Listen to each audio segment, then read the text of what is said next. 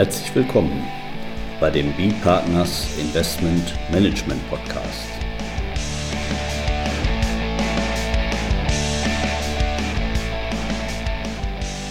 Immer wieder Mittwochs, kurzer Wochenrückblick, was in unserer Beratungspraxis besonders interessant war. Thema heute DAX 6. Mitteilungspflichten bei grenzüberschreitenden Steuergestaltungen. Heute zusammen mit Johannes Recker und Carsten Bödecker. Ja, grenzüberschreitende Mitteilungspflichten ist unser Thema heute. DAC 6 auch genannt, also diese Abkürzung DAC, die steht für Directive on Administrative Cooperation. Das Ziel ist eine zeitnahe Identifizierung von Steuervermeidungspraktiken und Gewinnverlagerung. Ja, und mein Kollege Johannes Recker, der ist da besonders bewandert in diesem Thema. Der hat bei uns nämlich nicht nur den Schwerpunkt im internationalen Steuerrecht, sondern er ist auch äh, Mitglied des äh, Alfie Text Committees, da in der Working Group äh, DAC 6 für Luxemburg und ja, guckt sich eben auch beide Jurisdiktionen an, sozusagen, also wie wir das in, in, in dieser, das Ganze ist ja eine Richtlinie, wie wird die in Luxemburg umgesetzt und gelebt und wie wird es in Deutschland umgesetzt und gelebt. Da kommen auch bei, immer bei interessante Ergebnisse bei raus. Ja, nochmal DAC, DAC 6. Ähm, zur Einführung gibt es eigentlich sag mal, drei Spieler bei diesen Mitteilungspflichten. Das eine ist der Nutzer, so wie er in der deutschen Abgabenordnung genannt wird. In Luxemburg wird er bezeichnet als relevanter Steuerpflichtiger. Das ist auch der Name, die die DAX 6-Richtlinie selber verwendet. Das ist derjenige, der die Gestaltung, der die Steuergestaltung umsetzt, der handelt, der Umsetzer, also der die tatsächlich dann verwirklicht. Dann haben wir noch den Intermediär. Der Intermediär, das ist der eigentliche Schurke in diesem Spiel. Das ist derjenige, der diese Steuergestaltung konzipiert hat für einen Dritten, eben regelmäßig hier den, den Nutzer, den, den Umsetzer oder der die eben vermarktet. Und dann haben wir immer noch dabei eigentlich in der Regel so einen Beteiligten, der überhaupt diese Gestaltung zu einer grenzüberschreitenden Gestaltung macht. Also etwa, wenn wir den, den Nutzer relevanten Steuerpflichtigen in Deutschland haben und haben aber jetzt ein Investment in, in, in Frankreich mit einer französischen Kapitalgesellschaft, nicht, dann wäre diese französische Kapitalgesellschaft weiterer Beteiligter und macht das Ganze dann zu einer grenzüberschreitenden Gestaltung. Ja, was soll man dazu sagen, DAX 6? Also einfach ist nicht. Ne? Das nee. kann man so schon mal festhalten. Also das hat, sag mal, die Idee dahinter, denke ich, das ist so in den Ende der 90er, Anfang der 2000er Jahre, da fing das an, würde ich sagen, jedenfalls so nach, meinem, nach meiner Erfahrung, dass dort ohne konkreten Anlass Steuerprodukte entwickelt wurden von Intermediären, also Rechtsanwälte haben sich da besonders hervorgetan, Rechtsanwaltskanzleien, Steuerberater, äh, Banken, Big Four, nicht, die eben auch gerade erstmal völlig abstrakt gesucht haben, ja, wie lassen sich durch welche Gestaltungen denn vielleicht dort Steuern sparen und sich dann was ausgedacht haben und dann geguckt haben, okay, auf wen passt das? Und dann wurde an, an diejenigen da gegen, gegen, häufig gegen Erfolgshonorar oder Vertrauen und auch mit Vertraulichkeitsklauseln, man wollte das Produkt ja mehrfach verkaufen, man will gar nicht, dass es bekannt wird. Und dann wurden da, hat sich sozusagen so eine richtige Steuergestaltungsindustrie entwickelt, vielleicht kann man das sagen.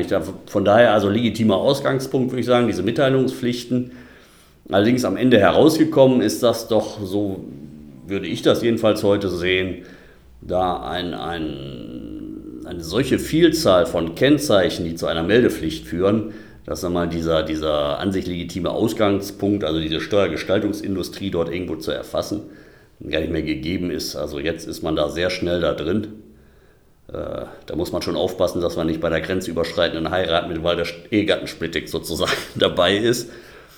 von daher also sehr komplex das Ganze was uns auch dazu bewogen hat, da für unseren Beparator ein weiteres Modul zu entwerfen. Beparator ist bei uns so ein, so ein ja, Dokumentengenerator, also IT, auf, auf, programmiert, bei uns auf, auf Python-Basis. Weil gerade bei diesen vielen Kennzeichen, da, da ist das, glaube ich, wichtig, dass man da auch so ein bestimmtes Vorgehen. In der Tat, in der Tat. Es ist tatsächlich ähm, komplex, wahrscheinlich komplexer, als sich auch ursprünglich die Ideengeber das vorgestellt haben. Und da ist so ein äh, Modul wie der Preparator wirklich sehr, sehr hilfreich, weil da einfach ein, strukturier ein strukturiertes äh, Vorgehen gewährleistet ist. Und das ist für uns in der Praxis sehr, sehr hilfreich. Und ja, wir nutzen das im Grunde, um halt die DAX 6-Prüfungen ein Stück weit zu standardisieren ähm, und auch das weiter zu strukturieren.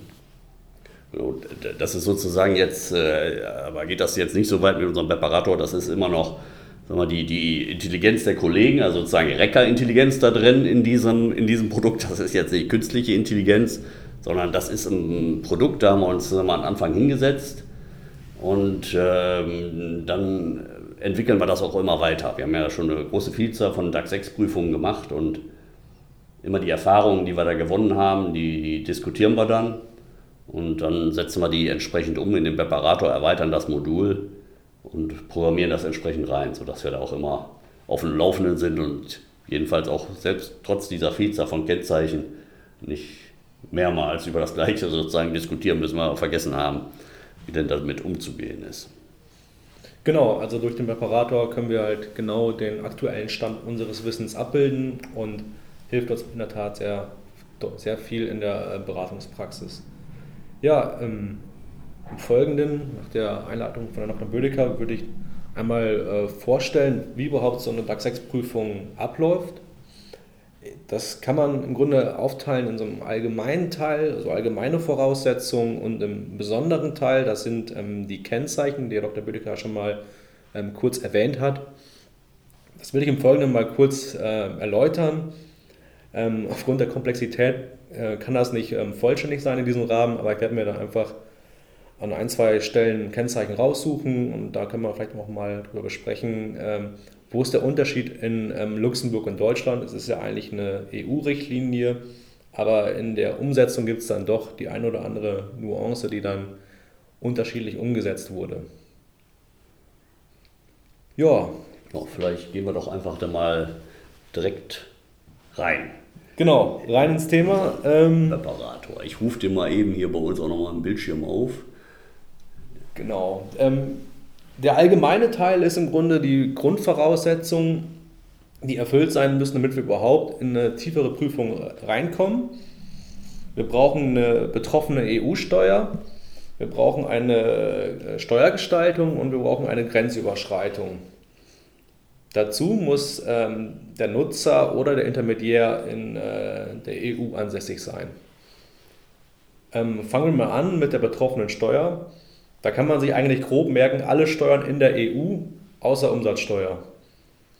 Dann ist noch äh, wichtig, kann ja durchaus mal sein, dass der Steuervorteil, der sich ergibt durch die Gestaltung, gar nicht in der EU äh, zum Tragen kommt, sondern irgendwo in einem Drittstaat. Das ist aber egal, solange auch eine EU-Steuer betroffen ist. Sprich, ähm, wenn, eine, ähm, wenn, wenn, wir, wenn wir ein Darlehen haben von einer brasilianischen Limitada ähm, gegenüber einer äh, Luxemburger Muttergesellschaft, ja, dann haben wir den Abzug und den Steuervorteil in Brasilien. Äh, und da ist dann der Steuervorteil. Das äh, ist aber trotzdem ausreichend für die DAX 6-Prüfung, für die betroffene Steuer, weil halt dann die EU-Steuer mit der Körperschaftssteuer in Luxemburg ähm, gegeben ist. Weiter ist dann die Frage, ähm, müssen wir wirklich eine, äh, reicht eine abstrakte Steuerpflicht oder müssen wirklich auch Steuern fließen? Und da gibt es in der Tat unterschiedliche Auffassungen. Wir meinen, dass die abstrakte Steuerpflicht ausreichend ist. Das sieht das BMF auch genauso. Sprich, wenn wir einen Luxemburger Fonds haben in Form eines, eines Reibs beispielsweise, der ist eigentlich ähm, steuerpflichtig, aber dann wiederum steuerbefreit. Das ist aus unserer Sicht ausreichend, dass die betroffene Steuer gegeben ist. Das sieht die ALFI im Teil ein bisschen anders und sagt, das würde ausreichen. Wir haben uns da aber eher dem BMF angeschlossen und sagen, aus Vorsichtsgründen, auch da würden wir annehmen, dass die ähm, betroffene Steuer in der EU gegeben ist. Das ist auch ein ganz interessanter Aspekt, denn wir beschäftigen uns ja äh, sagen wir, mit Luxemburger und, und, und, und deutschen DAX 6 Themen, aber äh, das sind natürlich sagen wir, auch die anderen EU-Staaten. Und da gibt es ja sagen wir, durchaus äh, die unterschiedlichsten Ansätze. Äh, genau. Da werden wir jetzt, glaube ich, nicht drauf eingehen, aber zuletzt hatten wir zum Beispiel diese schwarze Liste der EU und diese Sachen, da gibt es dann auch wieder unterschiedliche. Äh, ja. Also es ist äh, teilweise auch überraschend, aber auch vielleicht nicht verwunderlich, eben unterschiedliche Länder aus ihrer jeweiligen Perspektive ähm, ja. wie die damit arbeiten, auch wenn es ein einheitlicher Text ist. Genau, ich stelle mir das im Grunde so vor, die Richtlinie ist einfach ein Rahmen und innerhalb dieses Rahmens können sich dann die Mitgliedstaaten bewegen. Und da haben wir welche, die sich eher in die eine Richtung bewegen und andere, die sich eher in die andere Richtung bewegen. Also wir werden wahrscheinlich, wir haben mit ziemlicher Sicherheit äh, 27 verschiedene Umsetzungen, die sich äh, nicht eins zu eins decken. Ja, aber ich sehe schon, wir haben, ja, wir haben ja noch ein paar Punkte in unserem Präparator da, die werden wir jetzt auch wahrscheinlich nicht alle durchkriegen. Nee. Aber wenn Sie da uns noch ein paar interessante Punkte heraus. Genau. Wenn wir die, äh, Steuer, die betroffene Steuer geklärt haben, dann äh, ist die nächste Frage, haben wir dann überhaupt eine Steuergestaltung? Und das kann man eigentlich relativ schnell abhandeln, weil die Grundidee der Richtlinie ist, dass im Grunde mehr oder weniger fast alles eine Steuergestaltung ist und man erst später über die Kennzeichen dann wirklich herausfiltert, haben wir eine Meldepflicht, ja oder nein.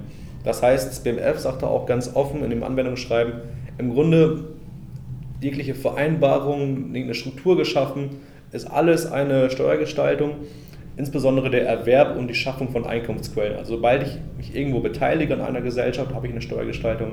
Wenn ich ein Darlehen ausgebe, habe ich eine Steuergestaltung. Ja. Also da kommt man relativ selten raus. Ja, das ist eben ganz schnell. Es geht hier nicht darum, irgendwie äh, Paragraph 42 AO, Steuermissbrauchsfälle, Richtig, nee, ja. sondern tatsächlich schon auf Gestaltungsebene. Da setzt das Ganze an. Genau, genau. Und ähm, deswegen, da kommt man schnell rein und ähm, ja. Zur äh, Frage der Grenzüberschreitung auch das ist vielleicht ein Stück weit gewöhnungsbedürftig und nicht so intuitiv, weil da geht es nur um die Beteiligten tatsächlich. Also der Nutzer ist ein Beteiligter, der hat der Dr. Bödecker schon mal kurz angeklungen und, und ähm, der Intermediär ist kein Beteiligter, allerdings gibt es dann noch die Beteiligten, wie die Vertragspartner sind. Und sobald die in verschiedenen Ländern ansässig sind, egal ob Drittstaat oder EU, dann haben wir eine Steuergestaltung, die grenzüberschreitend ist, gegeben. Das sind wir bei den Kennzeichen schon, ne? Da sind wir schon bei den Kennzeichen, genau. Das, ähm, wenn wir die drei Sachen erfüllt haben, also EU-Steuer, Steuergestaltung und Grenzüberschreitung und dazu noch äh, Nutzer oder Intermediär in der EU ansässig, ähm, dann sind wir schon bei den Kennzeichen. Und die kann man im Grunde aufteilen zwischen Kennzeichen mit Relevanztest. Ähm, das ist quasi wenn das Kennzeichen erfüllt ist, muss zusätzlich noch gegeben sein, dass der Hauptvorteil der ähm, Gestaltung ein Steuervorteil war. Ähm, und dann haben wir noch Kennzeichen, die auch ohne diesen Relevanztest erfüllt sind.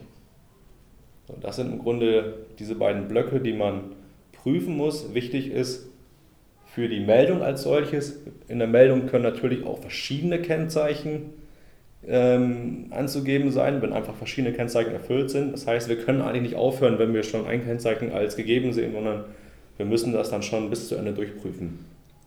Ja, können Sie da vielleicht nochmal ein Kennzeichen jetzt? Also es ist ja eine ganze Reihe, vielleicht einmal eins, ja. wo Sie sagen, das ist mein Highlight. Hier ja, ja, ja, ich habe mir sogar äh, nicht, ich habe mir sogar drei aufgeschrieben. Äh, weil einfach man da auch schön sehen kann, äh, was der Unterschied ist zwischen äh, Deutschland und Luxemburg. Ich glaube, das ist dann hier auch am anschaulichsten, dass man auch mal sehen kann, wie sich da Punkte unterscheiden. Fangen wir an mit einem eigentlich relativ profanen Kennzeichen, was aber in der Praxis bei uns sehr, sehr relevant ist. Das ist eine qualifizierte Vertraulichkeitsklausel. Das heißt übersetzt, wir haben das Kennzeichen dann erfüllt, wenn wir ähm, Klauseln haben, die es verbieten, den Steuervorteil, der möglicherweise da ist, ähm, den offen zu legen gegenüber der Finanzverwaltung oder gegenüber gegebenenfalls anderen meldepflichtigen Intermediären. Und ähm, das ist in der Tat sehr, sehr relevant, weil im Grunde, sobald wir in irgendeinem Fondsdokument beispielsweise oder in irgendeinem Vertrag äh, eine Klausel haben, dass, äh, dass, die unter, dass wir eine Verschwiegenheitsverpflichtung darin haben, sind wir sehr schnell drin in diesem Kennzeichen, zumindest in Deutschland, weil Luxemburg sagt dann, so allgemeine Vertraulichkeitsklauseln sind unerheblich, aber diese Ausnahme, diese, diese Erleichterung haben wir im deutschen Recht nicht. Und äh, wir haben zwar oft, dass äh, die Vertraulichkeit ausgenommen ist gegenüber Behörden, aber gegenüber anderen Intermediären in der Regel nicht. Und ähm, ja, auch allein deswegen, Sie können es ja auch ähm, äh, nochmal erwähnen, Herr Dr. Bödecker, wir haben ja deswegen auch unsere persönlichen ähm, äh, Gutachten äh, genau. angepasst. Ne? Genau, bei uns haben wir jetzt immer extra einen Punkt aufgenommen. Also wir arbeiten ja normalerweise eben auch um, aus haftungsrechtlichen Gründen will man ja nicht, dass alles irgendwie weitergegeben wird, was man da gemacht hat. Und äh, das ist ja sozusagen dann schon eine, eine, Art von Vertraulichkeit. Und deswegen schreiben wir immer zusätzlich jetzt noch rein in unsere Stellungnahmen, äh, wenn da irgendwo eine Steuergestaltung dabei sein sollte, dass das im Prinzip ja diese, diese, diese Weitergabe jetzt für Zwecke von DAX 6 nicht ausgeschlossen ist, ne, um da einfach rauszukommen. Aber das sehen wir doch, das, das sehen wir bei einer, äh, häufig auch bei, bei äh, Kollegen und, und auch bei, bei äh, Gestaltung oder bei, bei Fonds insbesondere da, aber ähm, häufig fehlt es. Genau. Interessant ist, dass es äh, so, eine, so ähnliches, so ein ähnliches äh, System auch der Meldepflichten in den USA gibt, mit einem ähnlichen Kennzeichen. Wir sehen das nämlich gerade bei Fonds mit US-Investment, dass die tatsächlich solche Klauseln schon drin haben in ihren äh, Fondsdokumenten. Ja. Aber jetzt kommen sie in Schwärmen hier mit speziellen äh, Themen, die da so bei uns aufgetaucht sind. Vielleicht nochmal jetzt dann die, die, die anderen äh, genau, Kennzeichen, jetzt, die Sie ansprechen wollen. Genau, genau. Bevor das hier ausufert, noch schnell die anderen Kennzeichen.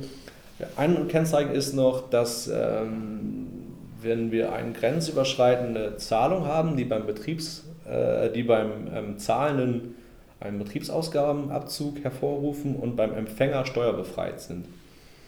Wenn wir sowas haben, würde das auch eine Meldepflicht auslösen. Jetzt ist äh, das, der Wortlaut eindeutig, dass die Zahlung beim Empfänger steuerbefreit sein muss. Also reden die um eine sachliche Steuerbefreiung. Ähm, dennoch sagt das BMF, ähm, was auch schädlich äh, wäre, wäre eine persönliche Steuerbefreiung. Heißt, wenn wir eine Zahlung haben, beispielsweise an ein steuerbefreites Versorgungswerk, ja, dann, dann wär, sind die persönlich steuerbefreit und nicht die Zahlung als solches, aber dann sagt das BMF, trotzdem ist das Merkmal erfüllt. Und da sind die Luxemburger entspannter, ähnlich wie bei der Vertraulichkeitsvereinbarung, da sagen die, nein, wir brauchen hier eine sachliche Steuerbefreiung. Wenn die Zahlung an ein einem steuerbefreiten Reif geht, dann ist das ähm, unschädlich. Ich würde sogar sagen, sind sie nicht nur entspannter, sondern liegen sie auch richtiger. Richtig, als, ja, als, ja. als das BMF, nämlich von der, von der Zahlung, spricht ja auch von, die, von den Einkünften, glaube ich, irgendwie sowas, die, die steuerfrei sind. Also da ja. spricht viel dafür, dass es nur um eine sachliche Steuerbefreiung geht und, und persönliche Steuerbefreiung außen vor ist. Gut.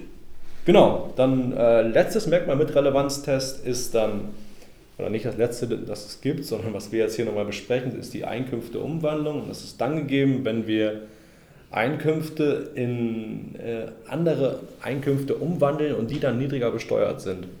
Sprich, wenn wir beispielsweise aus ähm, Eigenkapital ähm, Fremdkapital machen, beziehungsweise andersrum, wenn wir aus Fremdkapital Eigenkapital machen und dann beispielsweise eine Dividendenbefreiung äh, in Anspruch nehmen können, dann haben wir möglicherweise Einkünfte umgewandelt.